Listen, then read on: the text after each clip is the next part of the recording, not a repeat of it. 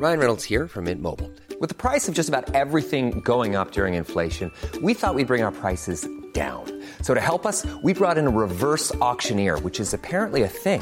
Mint Mobile unlimited premium wireless. Ready to get 30, 30, bit to get 30, bit to get 20, 20, 20, bit to get 20, 20, bit to get 15, 15, 15, 15 just 15 bucks a month. So, Give it a try at mintmobile.com/switch. slash $45 upfront for three months plus taxes and fees. Promo for new customers for limited time. Unlimited more than 40 gigabytes per month. Slows. Full terms at mintmobile.com.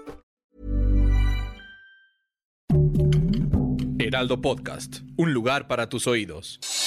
Noticias del Heraldo de México.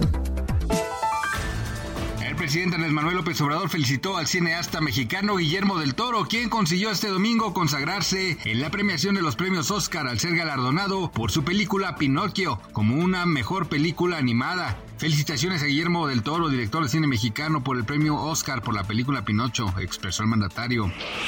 El expresidente Felipe Calderón Hinojosa habló por primera vez tras el veredicto de un juez en Estados Unidos que declaró culpable a quien fue a secretario de Seguridad General García Luna de cinco cargos, cuatro de ellos por narcotráfico y uno más por falsedad de declaración. Desde Madrid, España, el exmandatario recalcó que es un hombre de leyes y pone en duda el juicio que hicieron contra el llamado superpolicía. Las autoridades de Estados Unidos y Europa intentaban el lunes calmar los temores sobre la salud del sistema bancario tras la quiebra del Silicon Valley Bank y Signature Bank, dos bancos importantes estadounidenses que obligaron a tomar medidas para proteger los depósitos. El portavoz del Estado Mayor General de las Fuerzas Armadas de Ucrania, Oleksandr Shipchutupun, informó que las Fuerzas Armadas ucranianas mataron el pasado sábado a 90.000 soldados enviados por Vladimir Putin. Además resaltó que durante el ataque destruyeron ocho tanques rusos, siete vehículos blindados y cuatro sistemas de artillería.